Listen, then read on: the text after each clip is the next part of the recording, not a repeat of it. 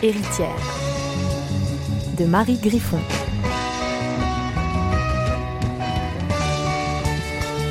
Épisode 6.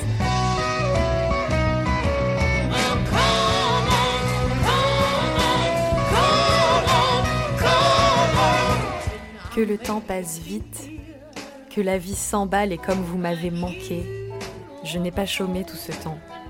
Au contraire.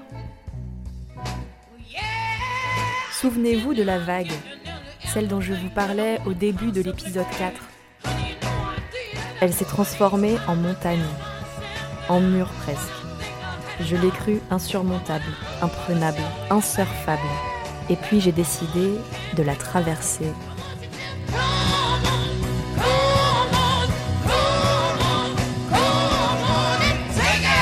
Laisser le courant me porter à son point d'entrée secret, son sweet spot, son point tendre si vous préférez. Là où le mur s'effrite, où la vague oublie de gronder. Je me suis faufilée.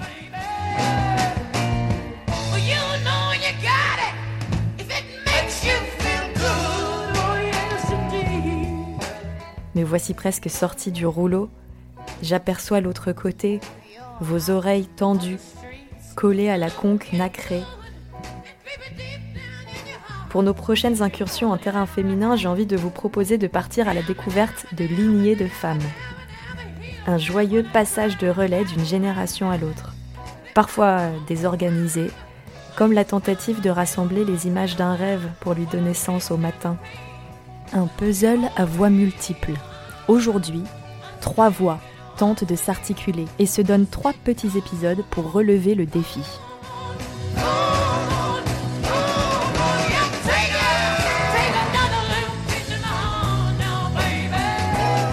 La première a frappé des mains, tapé du pied, sifflé une note en attendant que l'écho lui réponde, c'est la fille, la fille de sa mère et la mère de sa fille.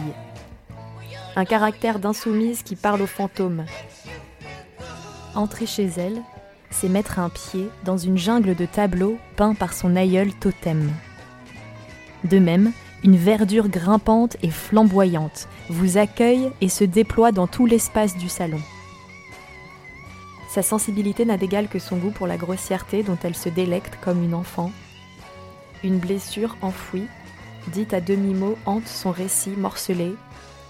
Et il lui est plus simple de se raconter à travers le destin des autres, celles qui l'ont précédée et l'accompagnent toujours.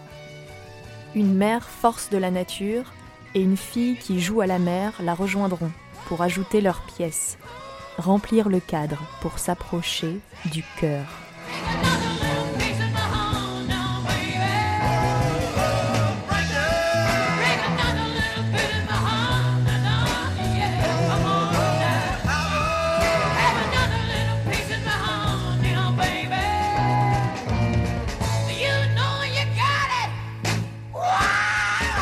Une pour toutes, et toutes sont une. Première partie. C'est maintenant. Jeanne, Déborah, Edja, Louise, Catherine, Lola. Bonjour Catherine. Bonjour Marie. Merci d'être la sixième invitée d'Héritière. J'ai vraiment hâte euh, de ce nouveau format, comme je le disais en intro. Donc euh, voilà, je te remercie, je te remercie de faire cette expérience avec moi. Et j'en profite aussi d'ailleurs pour remercier euh, ta fille Lola et ta mère Louisette qui ont elles aussi accepté de se prêter à, ce, à cette expérience. Donc je les remercie d'avance. C'est un vrai plaisir, Marie. Qu'est-ce que tu dirais de toi pour te présenter à quelqu'un, bah là, au, au quelqu'un qui ne te connaisse pas? Tu es libre, hein, tu, peux dire tout ce que tu veux, du moment que ça parle de toi, de qui est Catherine? Ben, j'aurais envie de, envie de dire simplement que je suis une femme de 57 ans, que le temps passe vite et que je dois avoir euh, entre 5 et 12 ans d'âge mental, ça dépend des moments. Et, et voilà. Je t'avais demandé de réfléchir à une figure, euh, une figure, disons, constitutive de ton féminin. Une femme qui a beaucoup compté dans ta vie au point qu'aujourd'hui ton, ton féminin s'en ressent quelque part je suis plutôt un, serais plutôt tentée vers l'anti-modèle. parce que le modèle, c'est l'imitation, c'est l'exemple. Et j'ai des exemples de femmes avec beaucoup de qualités, mais également des femmes euh, avec euh, des points de vue de vie ou des vies euh, qui ne me, me, conviennent pas, à savoir des femmes, malgré une apparente liberté, des femmes soumises. Donc je me sens plutôt rebelle par rapport à ces femmes. S'il y avait non pas un modèle, mais une figure de femme que j'aime, c'est euh, ma grand-mère euh, paternelle, qui était un exemple, euh, pour le coup, d'amour, de patience, que je n'ai pas forcément, la patience. L'amour, oui. et qui avait un, vrai regard sur moi. C'est la seule de la famille. Mais ça n'est pas un modèle de femme, dans le sens où je crois tu l'entends. Mais moi, j'entends rien. C'est la question, c'est une femme qui a été très importante pour toi, qui a marqué ton féminin. Toi, tu dis tout de suite, cette femme qui a été importante pour moi, c'est un anti-modèle, je me suis construit contre. Et pourtant, tu dis tout de suite qu'elle t'a transmis amour et patience. C'est pas ce que j'appelle rien. Donc même dans ce contre-modèle, il peut y avoir, il peut y avoir, euh, ça peut être quelque chose qui a été quand même constitutif de ton propre féminin. L'un n'empêche pas l'autre. Dans la construction de mon propre féminin, euh, cette grand-mère, non. Euh, elle était plate comme une limande. Euh, je fais un 95 de tour de poitrine. J'ai des formes. dans son rapport aux hommes, bon, c'était une femme de, la génération du début du siècle. soumise, pas forcément un mariage d'amour, enceinte, donc je crois obligée de se marier. Mais une femme artiste, par contre, une femme peintre. Après, la, notion de, féminin t'appartient totalement. Là, tu choisis de te cantonner à des critères très esthétiques. Mais là, justement, tu dis c'était une femme artiste. Et ça, ça a dû t'inspirer, pour le coup. Tu es toi-même artiste. Là, tu dis que c'était une femme euh, plutôt soumise, pas indépendante. Mais peut-être que toi, dans ta personnalité, tu viens aussi réparer ça quelque part. Le réparer, je ne sais pas. En tout cas, cette femme n'a pas eu pas d'impact sur toi. Ah non. Non.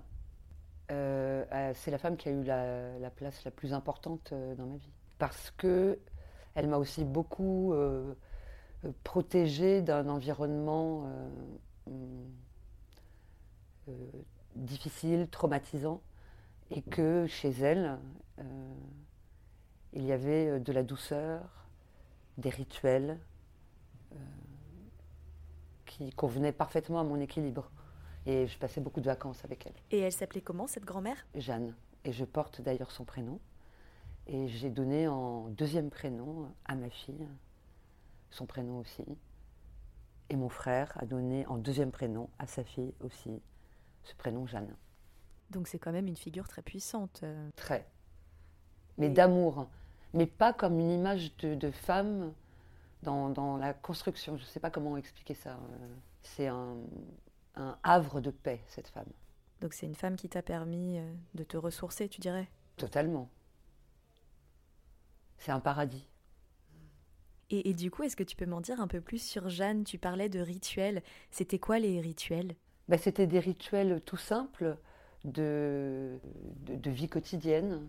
J'aimais par exemple quand euh, elle préparait le soir la table pour le petit déjeuner.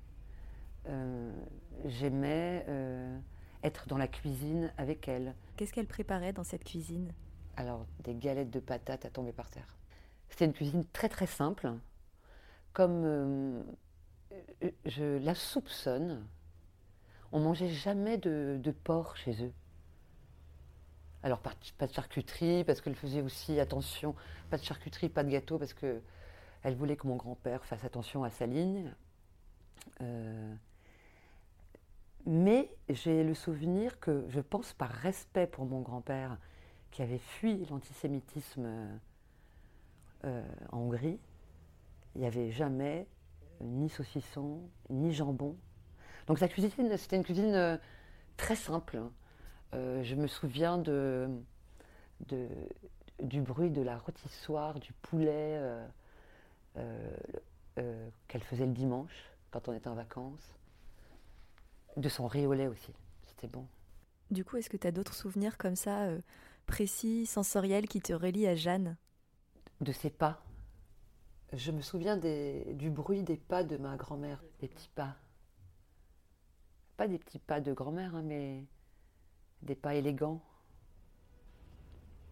Je me souviens de l'odeur de ces galettes de pommes de terre, de l'odeur de, l'essence, euh, de sa peinture. je me souviens de son rire et, de ses grands yeux bleus. J'aimais parler avec elle, j'aimais poser pour elle. J'aimais des rituels de. En, plus, on passait des vacances avec elle, donc euh, c'était des rituels. Euh, euh, chouette, on allait à la plage. Euh, je m'excuse, je suis un peu pudique. C'est oui, bah c'est normal. Tu disais tout à l'heure justement que c'était ton havre de paix, donc ton petit ton petit havre de paix personnel, et tout à coup la convoquer comme ça pour quelqu'un d'autre. J'imagine que c'est pas c'est pas évident. Tu disais que tu posais pour elle. Elle peignait, c'est ça? Elle peignait. Alors, elle avait gagné des, des, prix de peinture, mais son mari donc mon grand-père euh, lui avait interdit de peindre, donc elle a fait de la peinture euh, familiale. Alors il y a quand même un élément important, euh, c'est une femme qui était protestante, et lors de nos vacances, elle ne nous obligeait pas, mes frères et moi, à, y aller. mais on, allait au temple le dimanche. Moi, je suis née avec la foi. Je suis la seule d'ailleurs. Les autres de ma famille sont des mécréants. Euh, et, j'adorais ça, le culte euh, protestant. Et le pasteur dit un jour à ma grand-mère, pauvre petite fille, elle doit s'ennuyer, alors que je m'ennuyais pas du tout. Et euh, le pasteur a dit, ça serait bien qu'elle aille à l'école du dimanche, qui correspond au catéchisme, chez les catholiques. Et, la femme qui faisait l'école du, dimanche faisait du théâtre. Et j'ai commencé toute petite. Et ça m'a pas quitté. Donc c'est grâce à, ma grand-mère et à Dieu que je fais du théâtre. et justement, comment tu vis ta foi euh, au quotidien? Euh, Comment je vis ma foi?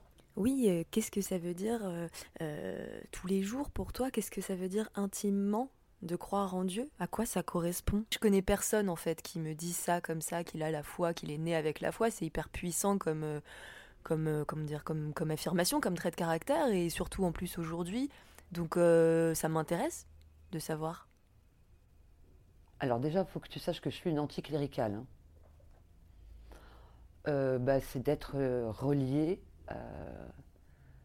à, la lumière, à, l'amour infini, ou ce qu'on peut appeler la conscience, ou ce qu'on peut appeler l'univers je me sens reliée au tout. Pas tout le temps, hélas. Et qu'est-ce que tu fais justement pour entretenir euh, ce lien euh, au tout, ou à, la conscience?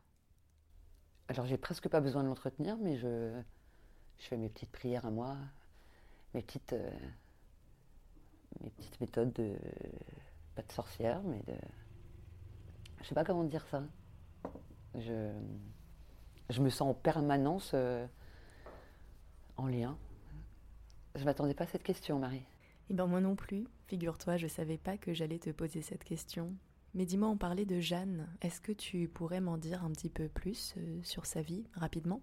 Alors, la vie de Jeanne. Donc, euh, sa mère s'appelait Clarisse, Clarisse Thévenet. Donc je vais parler de Clarisse parce que c'est un drôle de personnage aussi que je n'ai pas connu.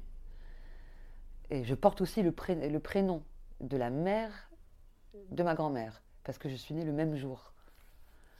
on est nés toutes les deux le 7 mars, un 7 mars.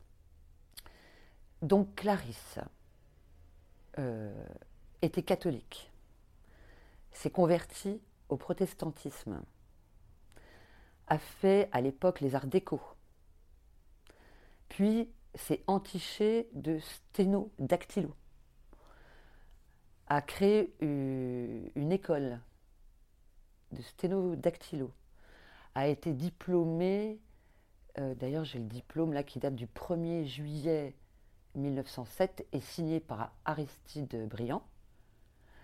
Euh, un diplôme des beaux-arts sur l'enseignement qu'elle a donné. Elle a eu des médailles. voilà, c'était une femme. Alors il faut que tu saches aussi que alors cette femme était entichée de Victor Hugo. Elle était folle de Victor Hugo. Et euh, elle allait voir un médium qui euh, prenait la place de, de, pas qui prenait pas qui prenait je m'exprime pas bien qui pas qui prenait la place de Victor Hugo mais qui euh, qui se reliait à Victor Hugo et elle parlait à Victor Hugo donc elle était médium ma grand-mère Jeanne euh, voyait des fantômes, était médium, et moi-même aussi, euh, je le suis, médium. Et ça, tu, l'as découvert euh, quand? À toute petite. Toute petite, je voyais des fantômes, j'avais des intuitions. Et tu sais si Lola a ça aussi? Alors Lola, je lui ai toujours dit de développer son intuition. L'intuition, c'est ce qui, à mon avis, c'est ce qui nous relie au je suis profond. Pas le je suis de l'ego, mais le, le, je suis fondamental. Et je pense que Lola est médium, mais qu'elle s'y refuse encore. Par contre, elle ne se lasse pas de me demander des choses. Alors, tu me demandais de parler de la vie de ma grand-mère. Donc, euh, voilà pour la vie de Clarisse, de ce que je connais et de surtout de ce que j'ai retenu. Parce que je m'étais promis de tout retenir, mais je n'ai pas tout retenu. Euh, Clarisse donc a épousé Jean Thévenet, a eu Jeanne, donc ma grand-mère. Euh, Jean est mort. On dit qu'il est mort parce qu'il a fait une péritonite, parce qu'il a avalé des noyaux de cerises, mais apparemment il était alcoolo. Et euh, Clarisse s'est remariée à un Charles Beyer, qui a été un beau-père très chouette pour euh, ma grand-mère. Euh, ils ont eu une petite fille, Louise, qui est morte à trois ans d'une méningite. Alors ce qui est drôle, c'est que ma grand-mère, Jeanne, a eu un fils qu'elle a appelé Charles comme son beau-père. Mon père a épousé ma mère qui s'appelle Louise, qui a elle-même une sœur qui s'appelle Jeanne. Mmh. Pour terminer sur Jeanne, est-ce que tu voulais ajouter autre chose, dire quelque chose euh, encore sur son parcours ou... Oui, alors euh, Clarisse, pour revenir à sa mère, elle faisait aussi euh, de la cartographie et des cartes tellement belles. J'ai appris ça récemment qu'elle a exposé à New York. Donc Jeanne était amoureuse d'un Américain, mais je ne sais pas si c'est lié à, à l'exposition de sa mère. Et sa mère n'a pas voulu qu'elle parte aux États-Unis elle a rencontré mon grand-père qui était qui a émigré, qui était un juif hongrois. Et il était banquier. Et je crois qu'elle était secrétaire, sa secrétaire. Et puis ils ont fait l'amour ensemble, puisqu'ils ont eu mon père. ils n'étaient pas mariés, donc euh, ils ont caché. Euh, ils ne fêtaient pas l'anniversaire de mon père quand il était petit pour cacher euh, misère euh, d'avoir couché euh, avant le mariage. Donc ils ont eu, elle a eu une vie, euh, ils ont eu un château. D'ailleurs, tu vois un tableau là, mmh. bas qui s'appelait la cheminette que j'ai pas connue. ils habitaient rue de l'université. Une vie. mon grand-père, c'était une espèce de tyran un peu domestique. C'est-à-dire que quand il écoutait la, bourse, il fallait vraiment se taire. Ouais, une vie de femme, euh, ouais, je dirais euh, soumise, mais avec une belle intériorité. Ben, qu'elle a su entretenir, si j'ai bien compris, parce que j'ai l'impression qu'elle t'a. Déjà, donc, cette intériorité, comme tu dis, euh, une belle intériorité, mais j'ai l'impression une intériorité riche. Parce que malgré tout ce que tu dis sur une femme soumise, une femme qui ne fait pas exactement ce qu'elle veut, j'ai l'impression qu'elle t'a quand même fait passer beaucoup de choses. Je sais pas, qu'est-ce que tu as l'impression de retenir de cette femme euh, qu'elle aurait essayé de te transmettre consciemment ou euh, inconsciemment, bien sûr? La tendresse. On parlait beaucoup, elle, m'avait offert euh, les évangiles, j'adorais ça quand j'étais petite, j'adorais lire, euh, petite et plus tard aussi. Euh, la relation à, la foi. Je sais pas, Marie. C'est assez émouvant de parler de ma grand-mère.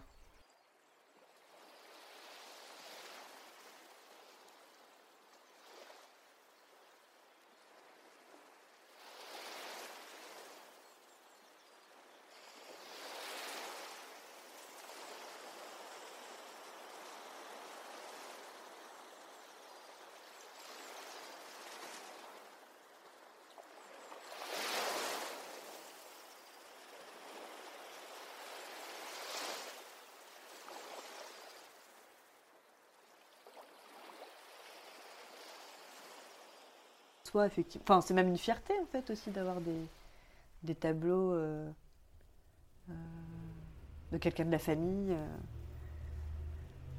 accrochés au mur, quoi. Et c'est marrant parce que la grand-mère de mon copain, donc Hugo, qui s'appelait Jeanne, elle peignait aussi. Et il y avait plein de peintures chez elle. Et cette Jeanne, la grand-mère de Hugo, son deuxième prénom, c'était Catherine. Non, mais toi, c'est ouf. Dans toutes les histoires de prénoms que tu m'as racontées, c'est comme s'il y avait des autour de toi des prénoms, euh, des prénoms encre. C'est comme s'il y avait une sorte de pas de champ magnétique, mais euh, en tout cas quelque chose quelque part qui attire à toi euh, ou aux femmes de ta famille, hein, bien sûr, ces, ces prénoms comme des auras. C'est rigolo. Et peut-être Lola, tu peux raconter les cousines de Hugo? Ouais, je sais pas si. Oui, deux cousines de Hugo, mais qui sont proches de Hugo, enfin qu'on voit euh, régulièrement, euh, c'est Louise et Gabrielle. Donc ma grand-mère Louise, et le deuxième prénom. Euh, non, le... prénom de guerre. Le... Ils, ont, ils ont changé de, de, de, nom pendant la guerre, et son nom de guerre, c'était Gabriel. Bon, Hugo s'appelle Hugo et mon père s'appelle Hugues. Bon, bon, on va arrêter là. Et d'ailleurs, au sujet des prénoms, je vais te raconter une histoire complètement incroyable. Euh, quand j'étais enceinte euh, de Lola, le plus dur de la grossesse pour moi, c'est de trouver un prénom. C'est vraiment ça. Et avec son père, euh, on cherchait, on cherchait, et je faisais tous les génériques des films, des séries, des émissions à la con, à la télévision. Et un soir, on regarde pour la énième fois très drôle d'ailleurs, Mission Impossible. Et je regarde à la fin le générique et je vois écrit musique Lalo Chiffrine. Je regarde Hugues, le père de Lola. Je lui dis euh, Lola? Il me dit non, Léa. Je fais non, Lola. Il me dit ok. J'accouche de Lola un 19 mai 1987. Et trois semaines après, donc c'est un prénom qui venait de nulle part, hein, trois semaines après la naissance de Lola, il y a une cousine de ma grand-mère maternelle euh, qui est venue euh, d'Israël pour apporter un héritage, enfin du pognon, à ma mère et à sa sœur. Et elle s'appelait comment? Elle s'appelait Lola. Et j'ai découvert que c'était un prénom euh, euh, juif polonais euh, très courant.